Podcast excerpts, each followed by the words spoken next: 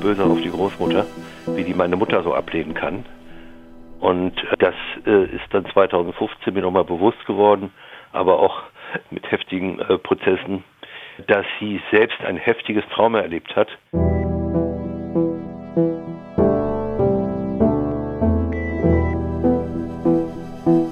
Gestern ist jetzt.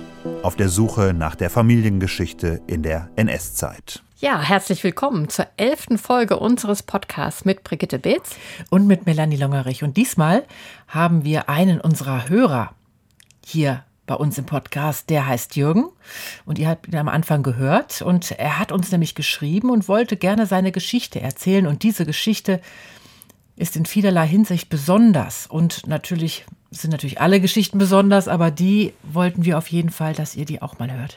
Ja, denn er hat eine wirklich sehr komplizierte Familienzusammensetzung. Da gibt es ein jüdisches Erbe, aber auch ein Nazi-Erbe. Und es ist da auch nicht jeweils ganz genau eindeutig zu unterscheiden, wer ist da der Gute und wer ist der Böse. Und was Jürgen auch noch besonders macht, glaube ich, ist, dass er vor der Aufarbeitung, die er gemacht hat, aber auch während dieses langen Prozesses, eine ähm, psychische Leidenszeit durchgemacht hat, auch mit körperlichen Symptomen. Du hast mit ihm ja sehr lange telefoniert und deswegen wollen wir hier jetzt nicht alles eins zu eins wiedergeben. Ja, wir kamen natürlich vom Hölzchen aufs Stöcksken, wie das so ist, wenn die Seele überläuft.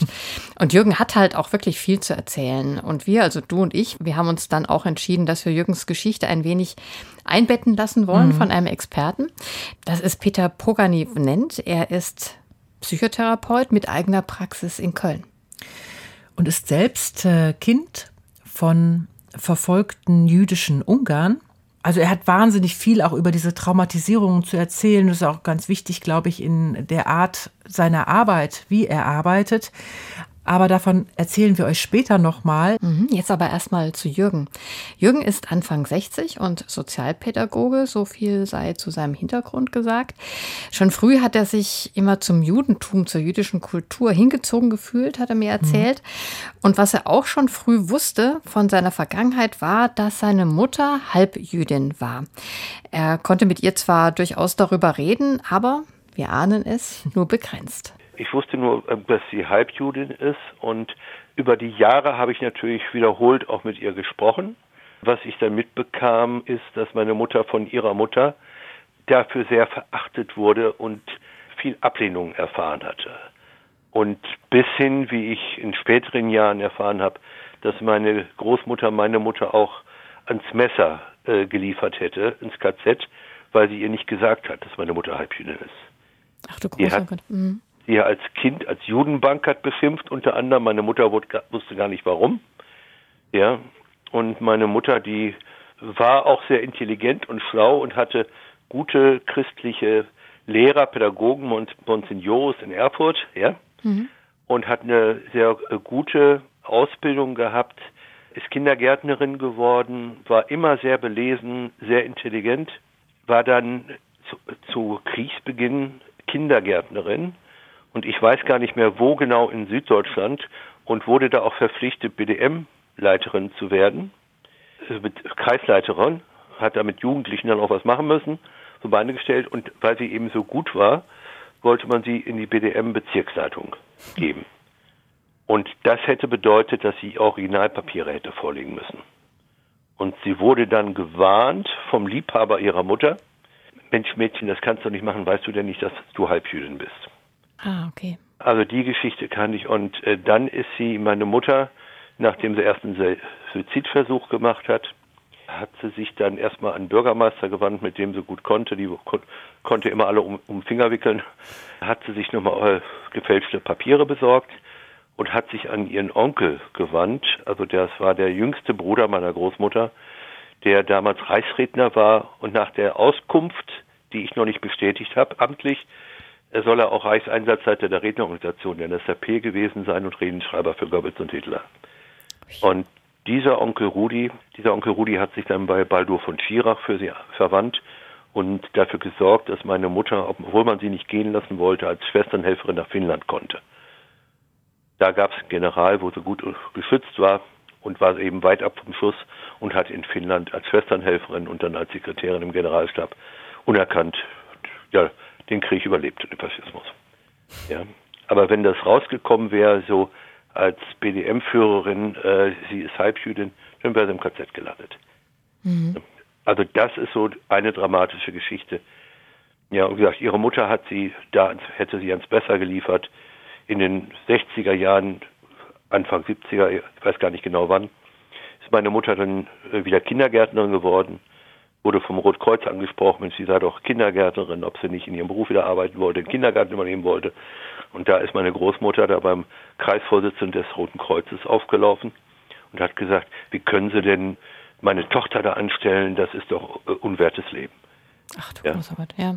Also das sind Geschichten, mit denen war ich schon in meiner Jugend konfrontiert. Das hat mir meine Mutter schon erzählt und das war nun heftig. Und meine Mutter ist mit 88 Jahren im Altersheim gestorben und war das letzte, letzte Lebensjahr in ihrem im Altersheim und hat da wiederholt noch gesagt, warum hat, hat meine Mutter mich denn so abgelehnt? Ich konnte auch nichts dafür. Ja. Dann muss deine Mutter ja sehr verbittert gewesen sein, oder? Nein. Mhm. Also sie war enorm, also traurig, ja. Mhm. Also, aber hat, sie hat halt eine Überlebensstrategie gehabt, die Trauer abzuspalten. Also das kann ich heute erklären. Ich habe ja viel Körpertherapie gemacht, Familientherapie, systemische Therapie, Aufstellungen, Somatic Experience. Also ich habe mein Leben sehr in Therapie investiert und darüber habe ich dann letztlich auch viele Erkenntnisse gewonnen und auch Bewusstsein für Dynamiken entwickelt. Ja, das war nun mein Weg, damit umzugehen, weil diese unbewusste Trauer meiner Mutter und das Unglücklichsein hat natürlich auch Wirkungen für sie als Mutter gehabt. Meine Mutter ist also nach der Geburt ins äh, Säuglingsheim gekommen. Das wusste ich nur und 2015 habe ich dann eben äh, mehr Dynamiken noch erfahren. Aber sie ist erstmal ins Säuglingsheim gekommen und ist quasi gut gefüttert worden, angezogen worden, gewaschen worden. Aber sonst äh, hat sie gar keine Zuwendung bekommen und ist da erst von der Großmutter rausgeholt worden, als dann die Mutter auch verheiratet war. Hat deine Mutter denn gewusst, wer ihr Vater war? Ja, sie wusste es nachher. Ich habe hab auch ein Dokument gehabt. Äh, es gab 1922, und das Dokument hatte sie in ihren Unterlagen, ein Familiengerichtsurteil, wo ihr leiblicher Vater, der, der reiche jüdische Kaufmann, wo Abfindung gezahlt hat. Ja, also die Geschichte war schon vertrackt. Das kann ich jetzt heute nach den ganzen Gesprächen und Nachforschungen auch über die Jahre und auch mit meiner ältesten Schwester vor allem sagen, es war meine Großmutter, die selbst auch schon eigentlich vorehelich gezeugt war und bei einem anderen Vater aufgewachsen ist, ist nach auch einer Kindergärtnerin-Karriere hochqualifiziert, hat sie dann, war in einem jüdischen Haushalt in Wiesbaden Kindermädchen und ist dort, als der äh, einzigste Junge zehnjährig krank war, ist sie vom Dienstherrn geschwängert worden. Mhm. Ja, und das mit 19, 20, nee, 20 Jahre muss sie gewesen, 20, vielleicht auch 21. War natürlich und in der Zeit auch ein Schicksal für sich dann. Das habe ich erst 2015 begriffen. Ich war immer nur böse auf die Großmutter, wie die meine Mutter so ablehnen kann. Und das äh, ist dann 2015 mir nochmal bewusst geworden, aber auch mit heftigen äh, Prozessen, dass sie selbst ein heftiges Trauma erlebt hat Mal abgesehen von der gesellschaftlichen Ächtung, die ja so eine Schwangerschaft für eine unverheiratete Frau vor 100 Jahren bedeutet hat, bei so etwas äh, könnte natürlich auch Nötigung im Spiel gewesen sein, oder nicht? Mm, ja, ja, das lässt sich aber natürlich nicht mehr nachprüfen. Was Jürgen mhm. noch erzählt wurde, war, dass seiner Großmutter nicht geglaubt wurde, dass ihr Dienstherr der Vater des Kindes war und sie entlassen wurde. Und damit hat sie dann nicht nur die Stelle, sondern auch ihr Dach über dem Kopf verloren. Denn zu ihren Eltern konnte sie dann als ledige Mutter auch nicht zurück. Und die wollten sie dann nicht mehr. Allerdings per Gerichtsbeschluss, was ja Jürgen eben auch erzählt hat, wurde dann eine Abfindung ausgehandelt. Ja, immerhin. Ja, 3000 Reichsmark, das war damals eine Menge Geld, aber dann kam ja auch bald die Inflation, muss mhm. man bedenken. Wenn man dann noch den ohnehin damals grassierenden Antisemitismus dazu packt, dann versteht man zumindest ein bisschen, würde ich sagen, dass aus der jungen, ledigen, schwangeren Frau dann später im Dritten Reich eine glühende Nazi-Anhängerin geworden ist. Und für Jürgen war natürlich wichtig. Man hat nicht zu meiner Mutter gestanden. Ja, sie gehörte nicht dazu. Das war echt bitter für meine Großmutter.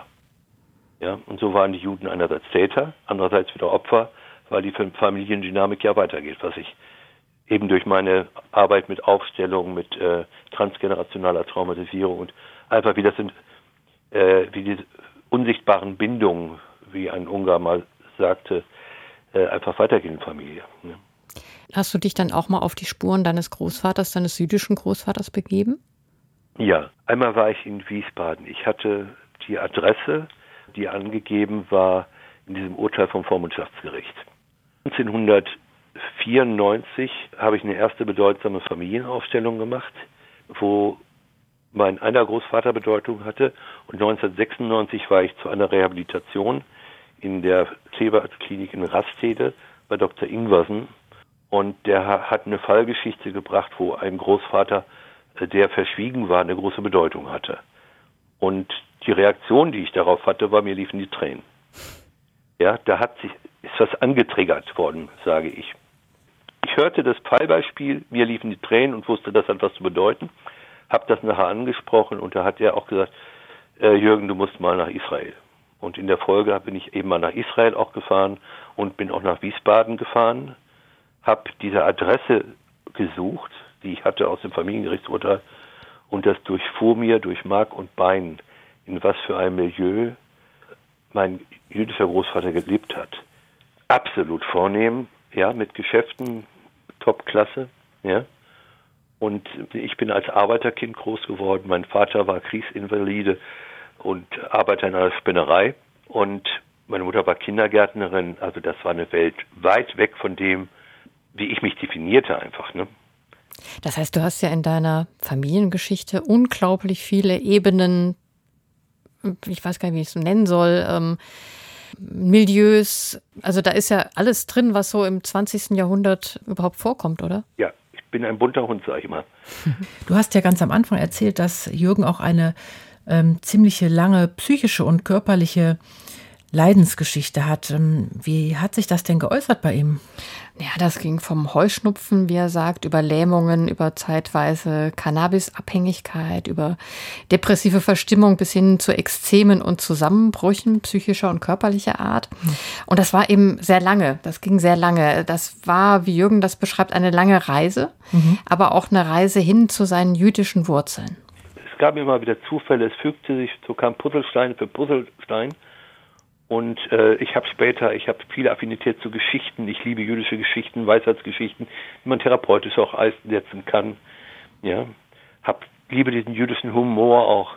Ja, also da habe ich dann noch Zugang zu gefunden. Und das ist einfach ein Teil von mir und der mich auch sehr bereichert hat. Und ich denke, es ist auch dieses jüdische Überlebensgehen, äh, was mich so hat äh, suchen lassen. Das Leben als Reise zu begreifen.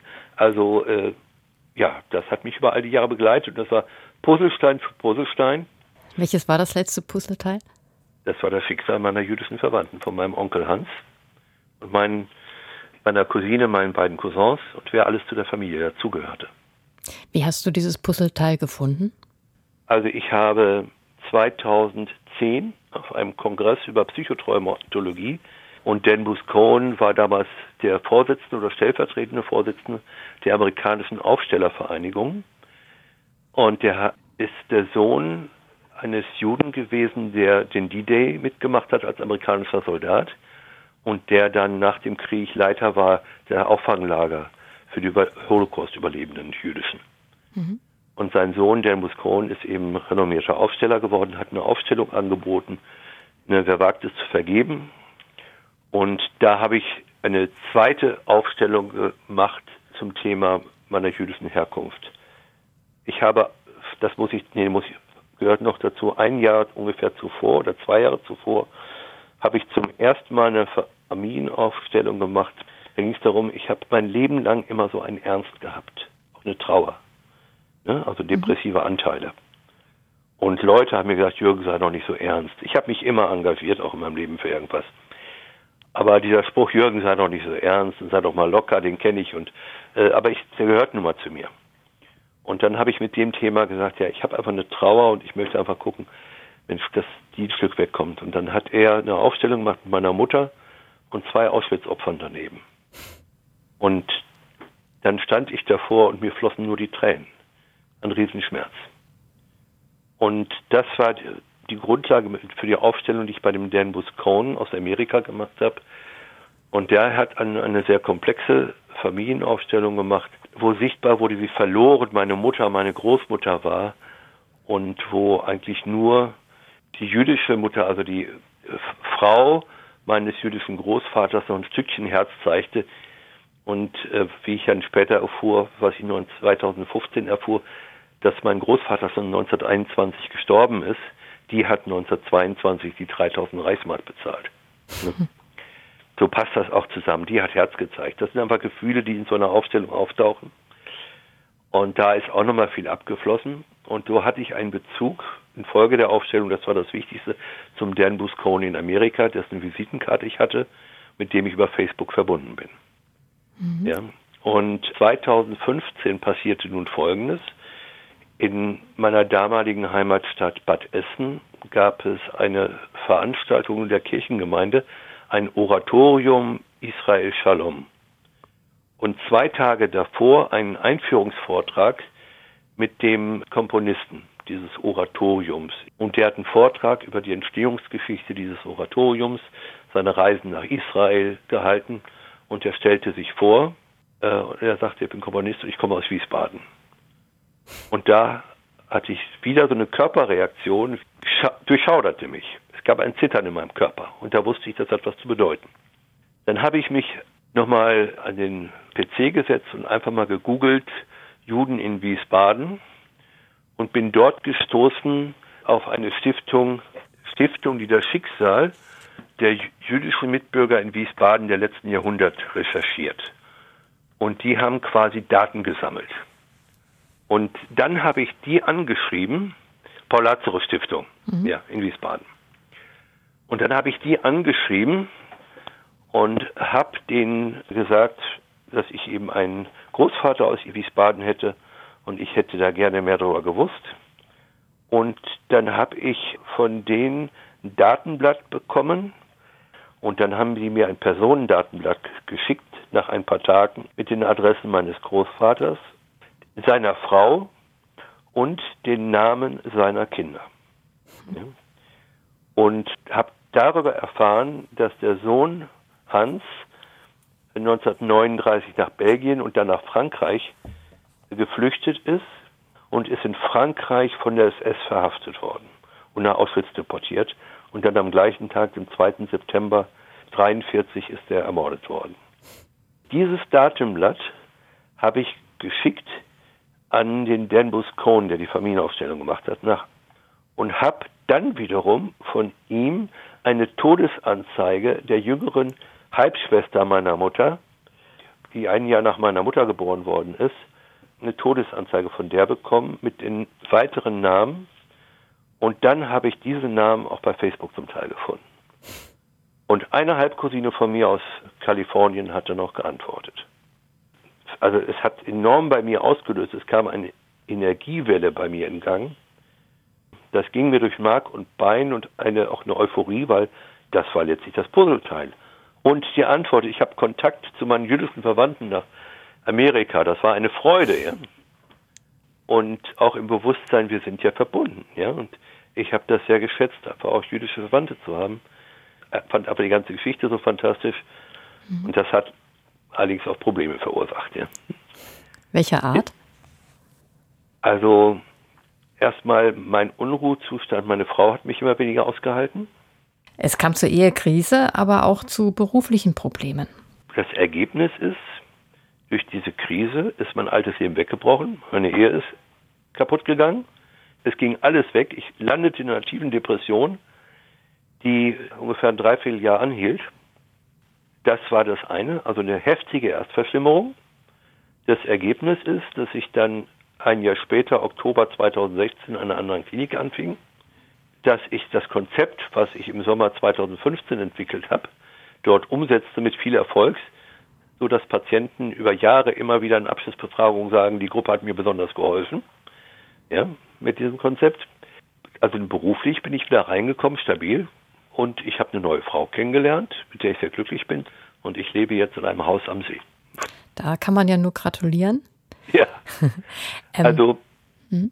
es, Es war eben ein Vulkanausbruch, die, es war eine Krise, die Konflikte alle hervorgebrochen hat. Das war, war verrückt und schicksalhaft, was da alles zusammenkam. Äh, es war aber auch eine Bereinigung, dass mein Leben auf ein neues Fundament kam. Und es ist nicht alles gut. Ich muss heute äh, Bluthochdrucktabletten nehmen, weil es kocht immer noch viel, da vibriert noch was in mir.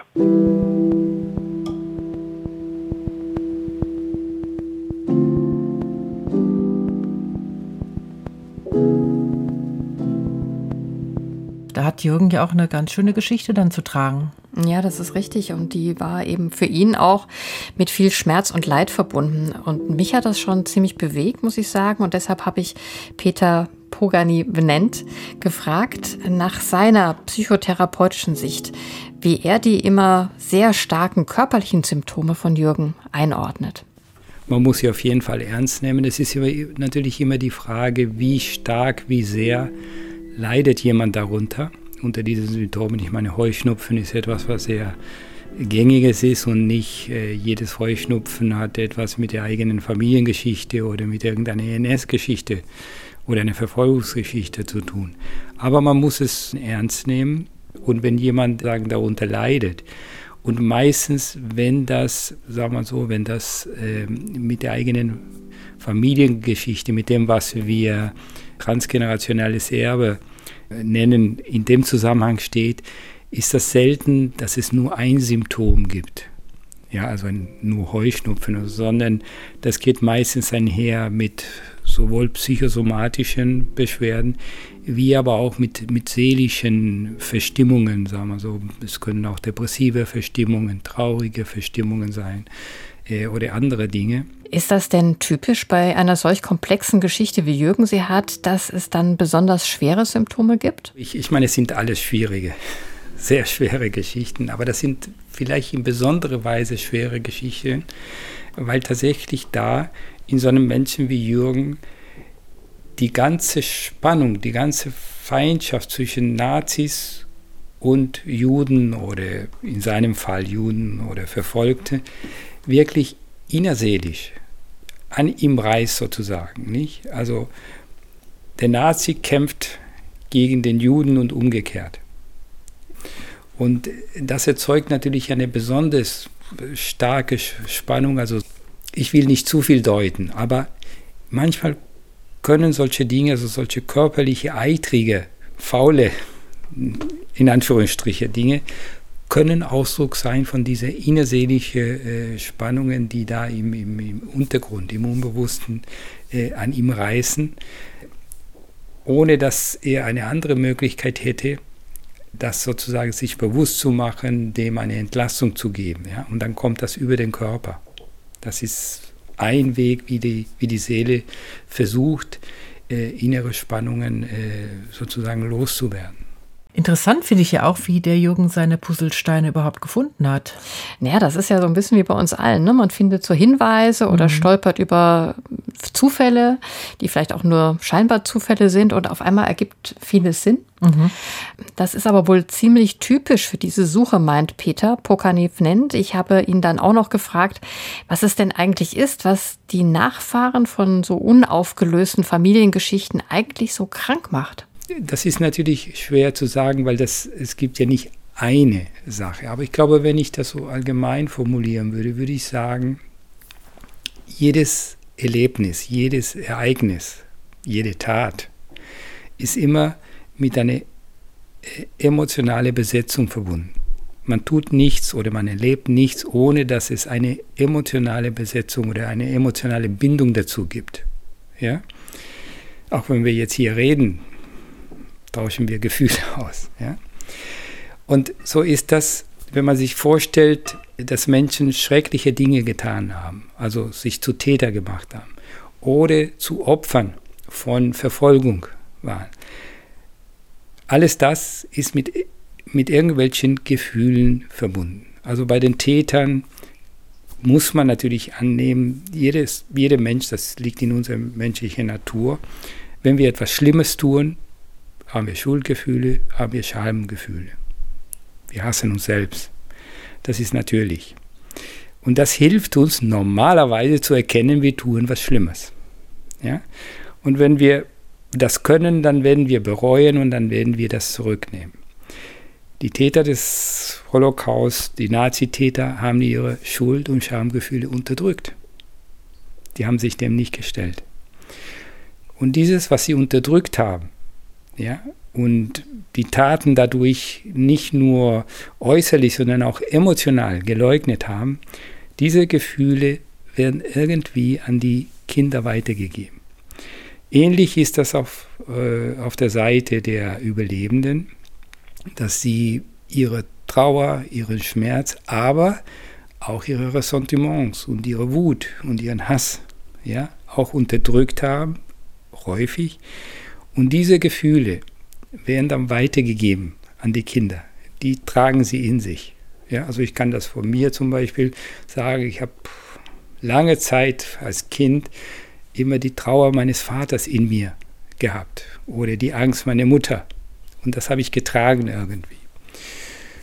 Und auf diese Weise ja, äh, äh wird das weitergegeben, aber die Nachkommen haben keine Geschichte, keine erlebte Geschichte dazu, sodass diese Gefühlserbschaften, äh, es gibt einen schönen Ausdruck, wie in so einer Krypta, ja, verborgen bleiben. Ja, und je nachdem, unter bestimmten Umständen, kann das aktiviert werden und kann das innerseelisch zu Symptomen führen oder zu Handlungen, die man dann irgendwie nicht versteht oder in der Auseinandersetzung mit anderen Menschen ja, also wenn man sich vorstellt, zum Beispiel ein Nachkomme von Verfolgten, der voller Ressentiments ist, ja, trifft einen Nachkommen von einem Täter, der voller Schuldgefühle und Schamgefühle ist, unbewusst, und das trifft aufeinander, kann man sich vorstellen, dass, obwohl das Freunde sind, aber unbewusst es zu Feindschaften kommt, zu Explosionen, die kein Mensch versteht, warum es passiert. Ja? Also auf diese Weise wird das weitergegeben äh, über solche, ja, nennen wir es mal Gefühlserbschaften. Und hinzu kommt, dass es meistens gibt es, das ist verbunden mit gewissen unbewussten Aufträgen auch. Ja, das heißt, meistens die Kinder von Täter, die Nachkommen von Täter, haben den Auftrag, die Schuld zu sühnen, zu tilgen, irgendetwas mit dieser Schuld wieder rückgängig zu machen oder wieder ungeschehen zu machen. Oder manchmal auch es weiterzutragen, die Ideologie weiterzutragen, ja, was nicht ganz ungefährlich ist. Auf Seite der Überlebenden den Schmerz der Eltern zu beruhigen, äh, in irgendeiner Form äh, zu verarbeiten, ja, oder die Traurigkeit oder auch die Eltern zu rächen. Ja? Und das sind alles unbewusste Aufträge, die man in sich trägt, die, wenn man sie nicht erkennt, zu Verstrickungen äh, in der zweiten, dritten Generation äh, auf individueller Ebene, aber auch auf gesellschaftlicher oder sogar auch politischer Ebene führen können. Da denkt man ja sofort, was ist der eigene Auftrag, oder? Das habe ich auch schon überlegt, aber bin ehrlich gesagt noch zu keinem Ergebnis gekommen. Vielleicht ist das ja für mich auch noch zu früh. Peter wie auch Jürgen haben übrigens noch gesagt, wie wichtig sie das finden, zum einen herauszufinden, was ist denn damals passiert, aber auch zu akzeptieren, dass man daran jetzt nachträglich nichts mehr ändern kann. Marshall Lehnen hat diesen Begriff der radikalen Akzeptanz geprägt. Was mussten jüdische Holocaust-Überlebende an Eigenschaft mitbringen, dass sie das überhaupt verkraften konnten, was sie da erlebt haben. Sie hat ja diese Eigenschaft dann herausgefunden, dass man Dinge einfach so annimmt. Und ich kann auch meinen Onkel Rudi annehmen. Ja, es ist so einfach, auch Nazis zu verurteilen und billig. Aber die sind ja auch eingebunden in etwas Größeres. Wir sind ja alle in einer Entwicklung. Wir sind doch alle unvollkommen. Und wir haben alle auch Böses und Gutes. Und so bin ich. Ich habe mein Leben lang mich bemüht, ein guter Mensch zu sein. Ich würde sagen, es gibt in dieser Geschichte immer nur individuelle persönliche Lösungen. Es ist schwer oder ich glaube nicht möglich jetzt äh, darüber zu urteilen, ob das der richtige oder nicht richtige Weg das ist das gibt es auch gar nicht, sondern ich glaube, worauf es ankommt, ist, ob derjenige, der, der betroffen ist, das Gefühl hat, damit abgeschlossen hat man nie damit. Ja, also aber einen Weg gefunden zu haben, mit dem er hm, ruhig leben kann oder der vielleicht irgendetwas Versöhnliches auch, ohne dass man, wie soll ich sagen, weil es, das gibt es auch, äh, dass man so ein Gefühl, ich habe mich mit allem versöhnt, aber alles sozusagen unter dem Teppich wieder gekehrt wird, ja, also dass diese Funktion hat.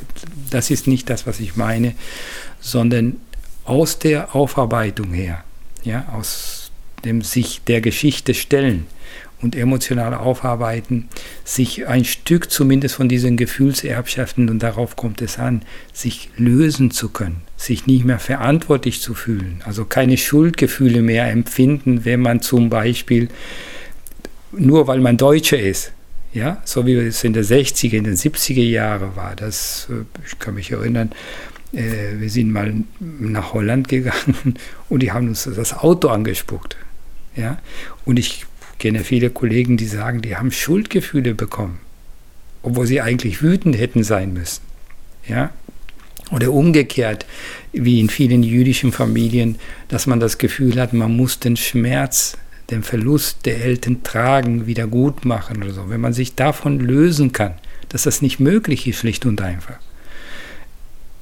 Trotzdem kann man ja Mitgefühl mit den Eltern und, äh, haben, aber man kann nichts weder ungeschehen machen, noch reparieren, noch sonst irgendwas, noch den, weder eine Schuld wegnehmen, den Tätern, noch das Leid wegnehmen. Das, das, das können wir als Nachkommen nicht. Und wenn man sich davon, von diesem Gefühl lösen kann, ja, dann ist das etwas Persönliches. Trotzdem kann man die Taten, und ich finde, das ist auch, das ist auch wichtig, dass man eine klare Haltung einnimmt.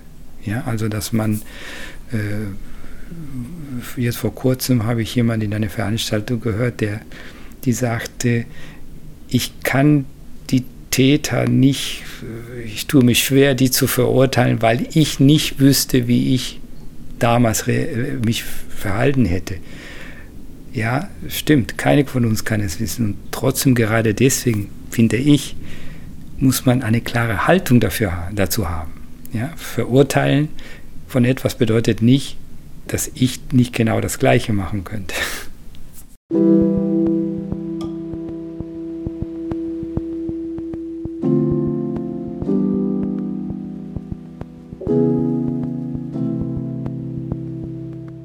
Ja, und damit sind wir schon fast wieder am Ende für dieses Mal, aber nicht am Ende mit Peter Pokanevnent, denn der hat einen Verein mitgegründet, den wir euch das nächste Mal vorstellen wollen, nämlich den PAC, so hieß er zumindest früher. Heute nennt er sich Arbeitskreis für intergenerationelle Folgen des Holocaust. 1995 hat er sich schon gegründet aus einer Gruppe, vor allen Dingen Psychotherapeuten, allesamt Nachkommen von Tätern und Verfolgten. Die haben irgendwie gespürt, dass in ihren Familien die Geschichte weiterlebte auf irgendeine Art, aber sie nicht genau das einschätzen konnten, wie. Und diesen Begriff, also diese transgenerationalen Weitergabe von Traumata, der war damals noch überhaupt gar kein Thema. Wir waren eine Kerngruppe von etwa fünf Leute und wir wollten einfach erforschen, wie lebt das in uns weiter, das, was unsere Eltern erlebt haben. Das war ein Aspekt. Und der andere Aspekt war, dass wir einfach den Dialog untereinander zwischen den Nachkommen, beide Seiten, der Überlebenden und auch der Täter sozusagen, diesen Dialog wollten wir fördern. Wir waren ziemlich naiv damals. Wir haben schnell gemerkt, wie harmlose Dinge plötzlich zu irgendwelchen, ich sag mal so, explosiven Auseinandersetzungen führen konnten, wo wir noch nicht geahnt haben, dass es da wirklich nicht um, um die sachliche Dinge ging, sondern wirklich um ja, um Ressentiments oder um Schuldgefühle, die da aufeinander trafen, also unbewusst, die dann plötzlich eine völlig andere Dynamik ergaben, die wir zum Teil wirklich nicht immer unter Kontrolle hatten. Das war schon schwierig. Das auch aussprechen, was so bei den Einzelnen dahinter stand.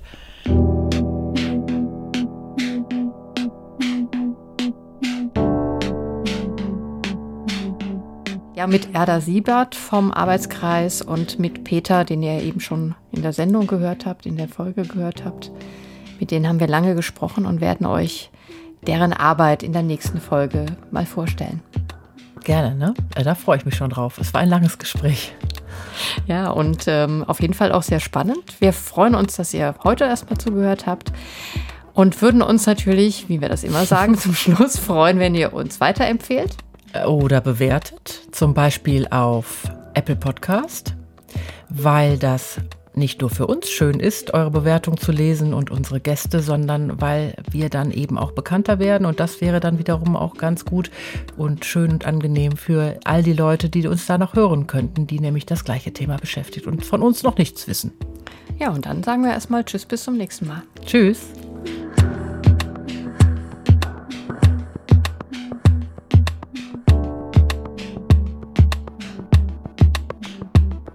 Das war unser Podcast Gestern ist jetzt. Gestern ist jetzt wird gefördert von der Bundeszentrale für politische Bildung und der Rosa-Luxemburg Stiftung NRW. Musikalische Beratung Levlin Rechtenwald, Musik Linda Köhl. Dieser Podcast steht unter der Lizenz Creative Commons CC by NCND. Wir freuen uns, wenn ihr ihn vervielfältigt und weiter verbreitet. Die Bedingungen dafür, der Name der Lizenz muss genannt werden, ebenso unsere Autorennamen. Das Material des Podcasts darf nur für nicht kommerzielle Zwecke verwendet werden und das Material muss unverändert bleiben. Weitere Infos dazu findet ihr auf unserer Website gesternistjetzt.de.